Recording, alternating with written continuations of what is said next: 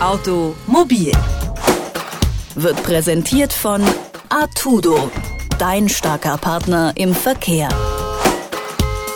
Fliegende Autos Okay, dauert wohl noch ein bisschen, bis wir losgelöst und ganz frei von Straßen durch die Gegend düsen können. Aber die langweiligen grauen Asphaltpisten, auf denen wir im Moment die meiste Zeit unterwegs sind, die könnten tatsächlich bald schon ausgedient haben. Denn in den Niederlanden, da wird gerade ein neuer Straßenbelag getestet und es gibt äh, für meine Begriffe auch schon ziemlich futuristisch da 70 Meter Fahrradweg, der besteht aus Solarzellen.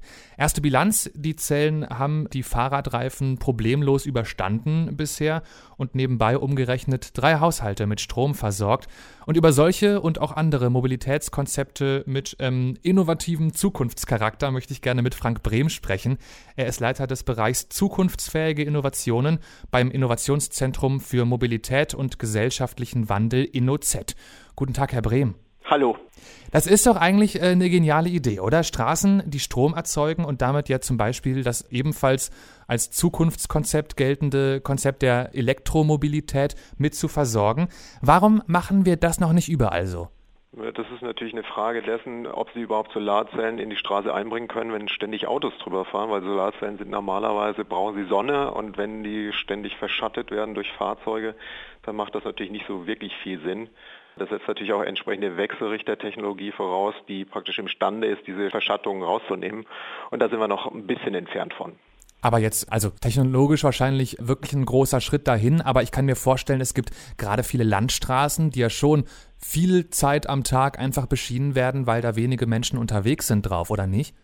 Nee, so gesehen macht das natürlich Sinn. Also wenn Sie sich äh, gerade den ländlichen Raum anschauen, da kann man sich durchaus vorstellen, solche Konzepte zu erproben. Das wird natürlich ein Wirtschaftlichkeitsthema werden, weil sie natürlich in hohem Maße Investitionskosten haben, die erstmal sich amortisieren müssen. Und dann müssen sie natürlich auch versuchen, den Strom, der dort produziert wird, auch irgendwie an die Verbraucher zu bringen. Das heißt, sie brauchen dann die Leitung dazu. Also das ist technisch alles machbar, wirtschaftlich wahrscheinlich noch nicht tragfähig. Das, das heißt, die Lösung der Energiewende haben wir da jetzt leider noch nicht gefunden, meinen Sie? Na, es könnte vielleicht ein Baustein werden, ne, wenn man es in der Gesamtschau betrachtet, äh, aber es ist jetzt sicherlich nicht der substanzielle Beitrag, um, um flächendeckend oder sagen wir in, in hohem Maße zur regenerativen Versorgung der Haushalte beizutragen. Okay, Solarstraßen also flächendeckend wahrscheinlich eher erst in fernerer Zukunft, mhm. aber wir können ja mal noch ein paar andere Mobilitätskonzepte betrachten, die vielleicht schon näher dran sind an uns. Ich meine, Elektroautos fahren schon durch die Gegend, Brennstoffzellen mhm. und äh, selbstfahrende Autos werden auch immer populärer in, den, äh, in der Forschung und dann auch in der Praxis nach und nach. Äh, da ändert sich gerade viel, habe ich das Gefühl, in unserer Mobilität. Würden Sie sagen, wir müssen in Zukunft noch weiter umdenken? Äh, das ist, glaube ich, ein ganz zentraler Punkt, dass wir umdenken müssen. Ich meine, es ist ja nicht damit getan, dass die Fahrzeuge da sind und, sag ich mal, Elektrofahrzeuge, herkömmliche Fahrzeuge ersetzen, sondern ein Elektrofahrzeug muss man ja systemisch betrachten. Also ich habe ja aufgrund der Tatsache, dass ich beschränkte Reichweiten habe, muss ich mir ja insgesamt überlegen, wie kriege ich denn längere Reichweiten hin. Und insofern ist das Elektrofahrzeug quasi ein Baustein in einer systemisch betrachteten Mobilitätswelt. Das heißt, Sie müssen die Möglichkeit haben, was weiß ich, wenn Sie mal längere Fahrten haben, ein anderes Fahrzeug zu nutzen oder umsteigen zu können. Also das, was wir so im Verkehrsbereich als Intermodalität nennen, das wird, glaube ich, zunehmen. Sie selbst beschäftigen sich äh, viel mit Energieversorgung und dann auch unter anderem bei solchen Fahrzeugen. Was würden Sie sagen, wäre ein zukunftsfähiges Energieversorgungsmodell, was möglicherweise auch in Ihrer Forschung schon eine Rolle spielt und auf uns zukommen könnte? Naja, Sie hatten das ja schon angedeutet. Das Ganze wird natürlich noch unterstützt werden durch Brennstoffzellenbetriebene Fahrzeuge.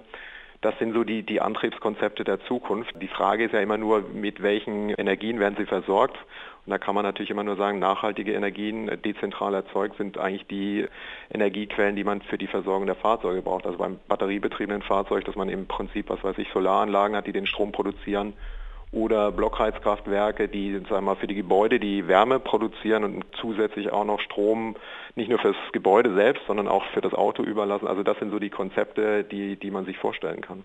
Gibt es denn unter den Innovationen, an denen Sie forschen, die so vom futuristischen Charakter vielleicht noch ein bisschen mehr in Richtung der Solarstraße gehen? Dinge, die Sie vielleicht uns prognostizieren können, wo wir erstmal ins Staunen kommen, wenn die auf uns zukommen werden?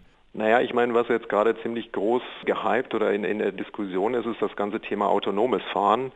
Das ist so ein bisschen wie die Diskussion, die wir 2008 zum Thema Elektrofahrzeuge hatten. Also autonomes Fahren wird die Zukunft werden. Und wenn man sich mal anschaut, autonomes Carsharing, Uber ist an diesen Entwicklungen dran, viele Automobilhersteller sind an diesen Entwicklungen dran. Also was sicherlich mal in ich will nicht sagen in naher Zukunft, aber nicht in allzu ferner Zukunft durchaus mal vorstellbar sein wird, dass sie Carsharing haben mit Fahrzeugen, wo sie selber gar nicht mehr fahren müssen, sondern die kommen dann einfach vorgefahren. Sie rufen sie per App an, die kommen vorgefahren, sie steigen ein und geben das Ziel ein und fahren dann zum Zielort. Dann freuen sich alle außer der Taxifahrer, oder? Ja, gut, natürlich, wie jede technologische Innovation oder wie jede Innovation hat sie Gewinner und Verlierer und äh, man muss natürlich dann sehen, wie sich das dann sag mal, in, der, in der Arbeitswelt widerspiegelt. Welche, da werden sich auch wieder neue Jobs ergeben. Aber klar, das wird an der einen oder anderen Stelle sicherlich Veränderungen mit sich bringen. Ich kann mir noch nicht richtig vorstellen, in einem Auto zu sitzen, was für mich fährt und mich dabei zurückzulehnen und zu entspannen. Aber das könnte in nicht allzu ferner Zukunft auf uns zukommen, sagt Frank Brehm vom Innovationszentrum InnoZ. Mit ihm habe ich in unserer Serie Automobil über Straßen aus Solarzellen und andere neue Mobilitätskonzepte gesprochen. Vielen Dank, Herr Brehm. Danke auch. Automobil wird präsentiert von Artudo dein starker Partner im Verkehr.